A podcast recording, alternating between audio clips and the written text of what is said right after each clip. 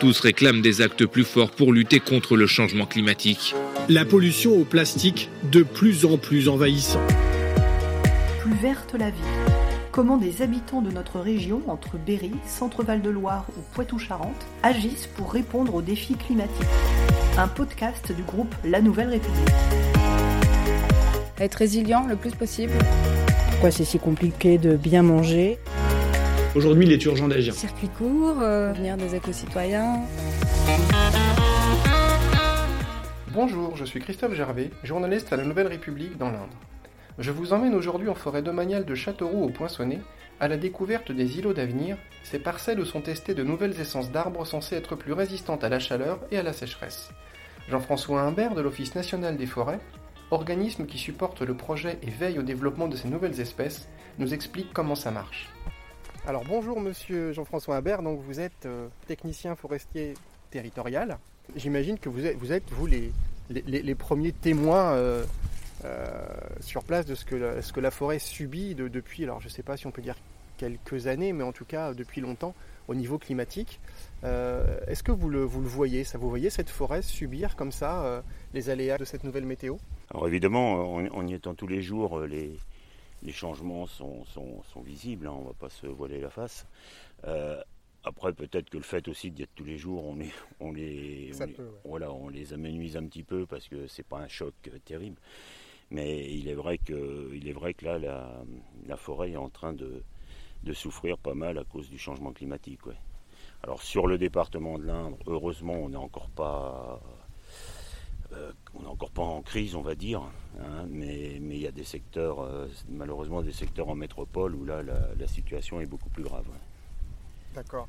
Euh, en- forêt de Châteauroux, c'est une forêt qui comprend quelques, petits cours d'eau, quelques petits étangs. Ces points d'eau, ils sont, bien, ça va Alors, bon, les étangs, euh, alors il n'y a pas de cours d'eau en forêt de Châteauroux, enfin pas de cours d'eau digne de ce nom, genre rivière, euh, Oui, voilà. effectivement. Hein, Il y a quelques fossés qui sont classés, euh, enfin j'appelle ça des fossés, voilà, qui sont classés cours d'eau, mais temporaires tout au moins.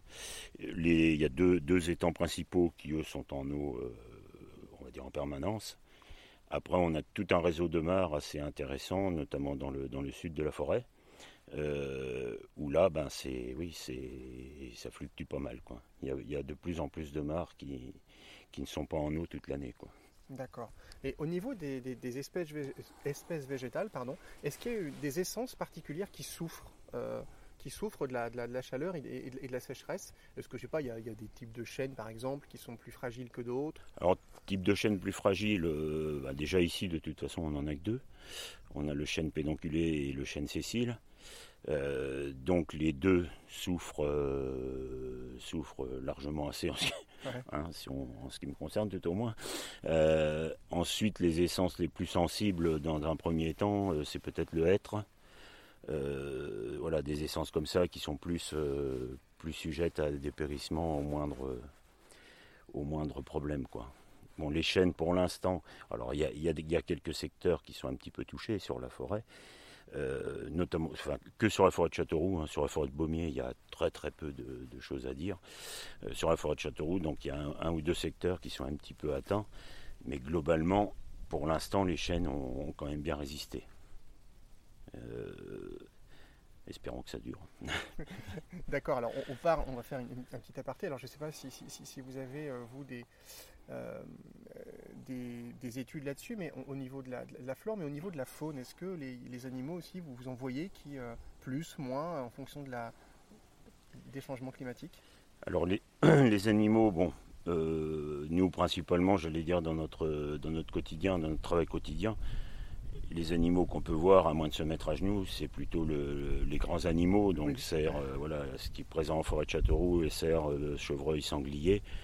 Bon, ça, il n'y a aucune, euh, aucune incidence, à part évidemment en période très sèche, euh, la recherche de points d'eau, mais, mais là-dessus, il n'y a pas de, il n'y a pas d'incident, d'incidence, pardon. Euh, par contre, bah, tout ce qui est insectes et, et autres, il y a probablement, effectivement, vu le, vu le changement climatique, il y a forcément des changements à ce niveau-là, ça c'est, c'est fatal.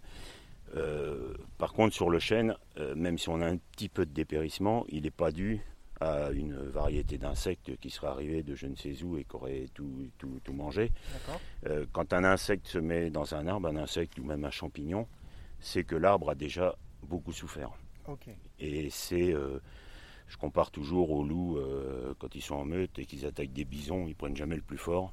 Les insectes font la même chose avec les chênes. quand ils attaquent, c'est que l'arbre a déjà souffert. Euh, contrairement, par exemple, aux forêts de l'Est, où le scolite là, euh, attaque l'épicéa, et là, c'est du direct. D'accord. C'est du direct. Et là, pour le coup, les, conséquences du, dérèglement climatique par rapport à ce phénomène, c'est que le, le, réchauffement ben, permet au scolite de se reproduire beaucoup mieux ah. et beaucoup plus. Ah oui, donc. Euh, et donc il affaiblit un petit peu déjà les épicéas et puis, et puis il favorise son pire ennemi. Donc euh, c'est là-bas, là c'est pas très mauvais concours. Oui, là-bas c'est pas gay. Très bien. Alors en tous les cas, euh, ce qui est intéressant, c'est que euh, l'ONF ne reste pas constate, mais ne reste pas inactive, et des mesures sont prises justement pour, pour contrer un petit peu ces, ces effets climatiques néfastes. Quelles sont ces initiatives? Alors contrer, c'est un grand mot. Hein. Euh, bon, effectivement, effectivement, il y a des, il y a des initiatives qui sont prises, euh, euh, qui sont prises, mais en concertation aussi. Il n'y a pas que l'ONF. Oui. Il y a, d'autres organismes comme l'INRA, le DSF, le CNPF. Oui, enfin oui, j'emploie des cycles. Donc DSF, c'est département santé forêt. CNPF, c'est le, c'est l'ONF pour la propriété privée. Et puis l'INRA, bon, ça tout le monde connaît. Bien sûr. Donc euh, voilà, plus les ministères chargés de, chargés de, ben, l'environnement et de l'agriculture. Donc tout ça, ça travaille main dans la main euh, pour essayer de trouver des solutions. Euh, alors pour l'instant, ce qui est fait, c'est de, c'est de tenter localement des, des essais avec des essences qu'on n'avait pas l'habitude d'avoir dans la région, pour voir comment elles se comportent par rapport au changement climatique. Ce sont les fameux îlots d'avenir. Voilà, voilà.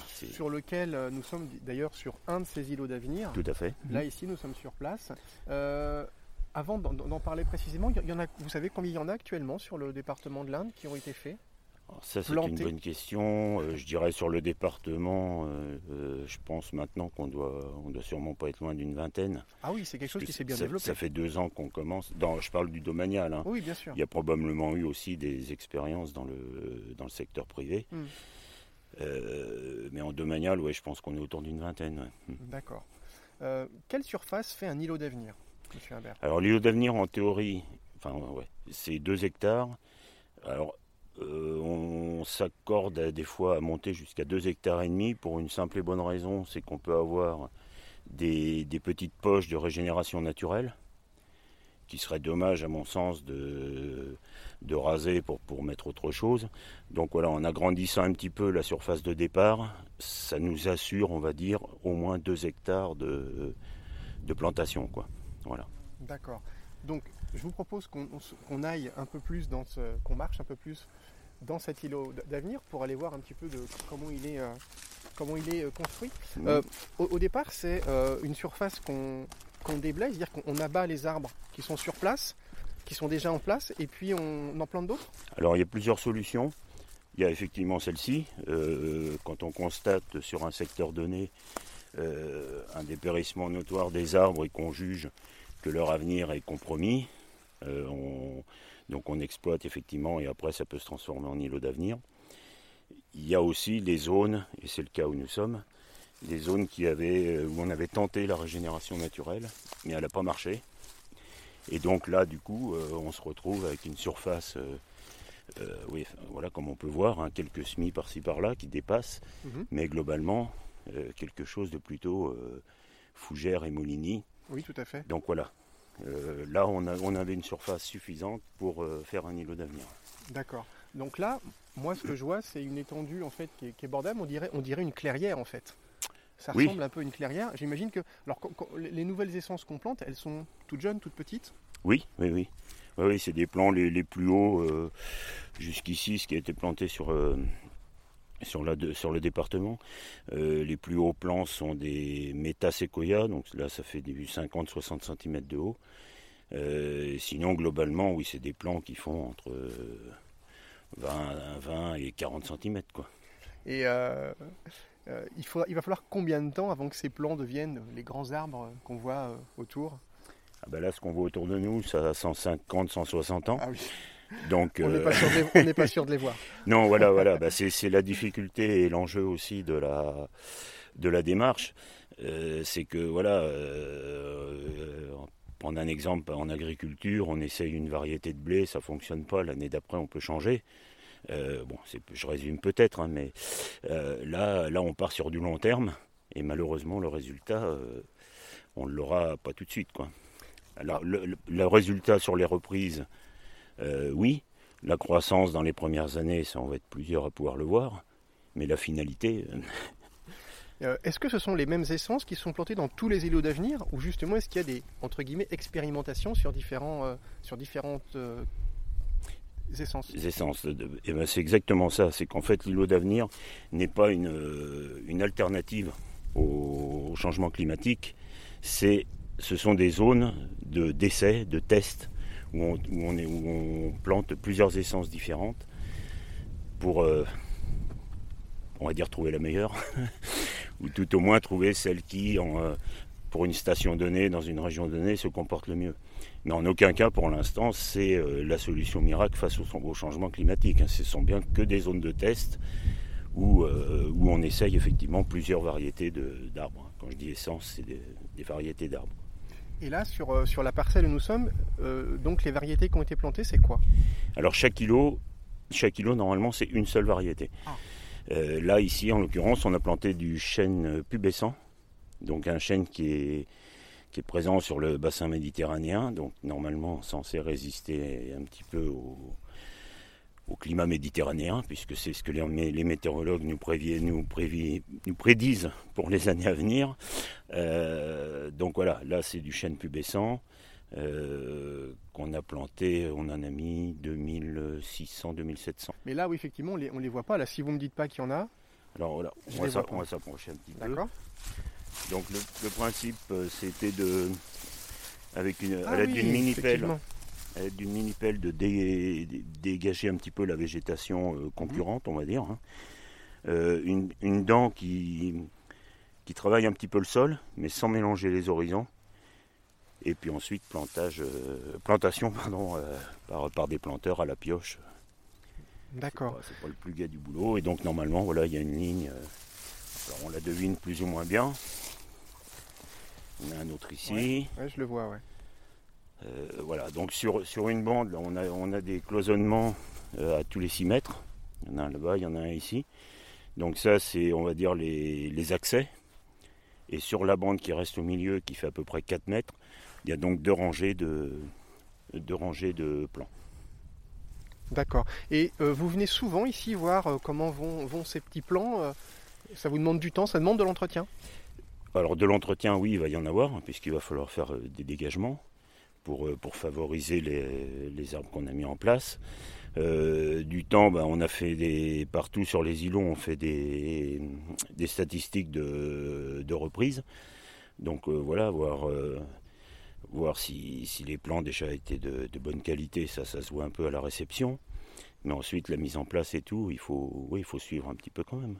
J'imagine que vous allez être d'autant plus attentif là, notamment cet été, avec les, les- les- chaleurs et peut-être le, le manque d'eau aussi qui est déjà un peu criant. Vous allez être deux fois plus attentif. Et vous n'allez pas arroser, on n'arrose pas un plan comme ça. Ah non, non, non, non, non. C'est ah une bah non, question non, bête, non, mais je la pose quand même. Oui, oui, non, mais il y a, tout- non, il n'y a pas de question bête. Euh, non, non, bah non, à l'échelle, que du- oui. à l'échelle d'une forêt, l'arrosage. 2000 c'est- plants c'est arrosés. absolument-. Oui, puis 2000 sur celui-là. Donc euh, après, c'est non, non, non, non, Justement, le but, c'est aussi de trouver. Bah oui, euh, des alternatives voilà, à- de à, trouver- l'arrosage, euh, bah oui, puis de trouver l'essence qui qui peut s'en passer. bien sûr. Après, toutes les essences ont quand même besoin d'eau, hein, donc Mm. ça restera toujours un, un problème. Mais voilà, on essaye, on essaye à tâtons avec des différentes essences à différents endroits, différentes stations, parce qu'il y a le sol qui compte énormément aussi. Bien hein. sûr. C'est tout un enchaînement. Et c'est vous-même et vos collègues qui, qui plantez ou c'est des, des- des- des paysagistes, d'autres personnes Non, c'est vous-même qui. C'est c'est des entreprises, Des entreprises. de travaux forestiers spécialisées ou plus ou moins spécialisées là-dedans, mais enfin de toute façon, voilà, qui, qui- qui sont compétentes en la matière. et- Oui, bien sûr, oui. Mais sur, et- vos- sur les recommandations de tous les organismes qu'on a cités tout à l'heure. euh, Oui, oui, oui, ah bah oui, rien sûr, rien ouais. n'est fait au hasard. hein. Rien n'est fait au hasard. Euh, c'est financé en plus dans le tout ça c'est financé dans le cadre du plan de relance donc euh, voilà il y a tout un euh, il y a tout un protocole qui me dépasse largement mais voilà il y a tout un protocole derrière tout ça ouais. qu'on se doit de respecter notamment au niveau du cahier des charges pour les plantations et compagnie c'est pas du c'est pas du on se réveille le matin en disant tiens je vais aller planter deux hectares là-bas c'est un peu euh, plus compliqué Bien sûr. Et du coup, là, on est en forêt du Poinçonnet, euh, qu'on Oui. appelle aussi forêt de Vignal de Châteauroux. Il y en aura d'autres de prévus dans les mois, années à venir, des îlots d'avenir, où on va d'abord voir comment ceux qui sont en place là se développent. Ah non, non, là on est, on est, on est dans cette dynamique. Donc tout, encore une fois, tous les peuplements qui vont montrer euh, des signes de faiblesse euh, que l'on jugera irréversibles, euh, on fera des îlots d'avenir. Les zones de, comme vous dites, de clairière, il y en a d'autres hein, qu'ici, où la régénération naturelle n'a pas trop trop marché. Euh, ça peut se transformer en îlot d'avenir aussi. Euh, non, non, la, dynamique est lancée là. Là, là, là, on y va et, peut-être qu'au fur et à mesure des, comment dire, des, résultats au niveau des reprises, etc. Tout, il y a peut-être une essence euh, qui va se dégager par rapport à d'autres et on, insistera avec celle-là ou on en testera de nouvelles. Voilà. Pour l'instant, c'est vraiment que des tests pour espérer trouver euh, une solution, mais elle est, elle est encore loin la solution. J'imagine. Petite question, la dernière, un peu perso, monsieur Imbert. Vous allez être, vous m'avez dit tout à l'heure que vous allez être bientôt à la retraite. Euh, Ouais, enfin, c'est pas en ce moment, je sais pas. voilà, il vous reste un petit peu de temps, mais est-ce que dans 7, 8, 9, 10 ans, vous reviendrez ici voir ces petits îlots d'avenir auxquels vous avez, euh, voilà, donc vous avez participé à l'élaboration, voir où ça en est, euh, voir s'ils ont poussé, voir comment ils vont? Ah ben, en toute honnêteté, si je reste dans le secteur et si effectivement je suis en retraite, parce que parti comme c'est là, je serais peut-être encore en activité. Donc là, du coup, la réponse c'est oui. Et si je suis en retraite et dans le secteur, euh, oui, bien sûr, je reviendrai en forêt. Ça, c'est, j'y suis depuis 1988, donc euh, on la quitte pas comme ça. Ah oui, On j'imagine. la quitte pas comme ça. Et là, ça fait mal au cœur de de la voir, euh, de la voir un peu dépérir et tout. Mais bon, ben c'est, on va dire, c'est le jeu. Puis quelque part, c'est un challenge aussi de- d'essayer de d'essayer de trouver une solution à tout ça et puis et puis d'espérer la trouver surtout. Voilà, c'est déjà fini, mais vous pouvez nous retrouver dès la semaine prochaine avec un nouvel épisode. En attendant, n'hésitez pas à parler de ce podcast autour de vous et à le partager sur vos réseaux sociaux préférés.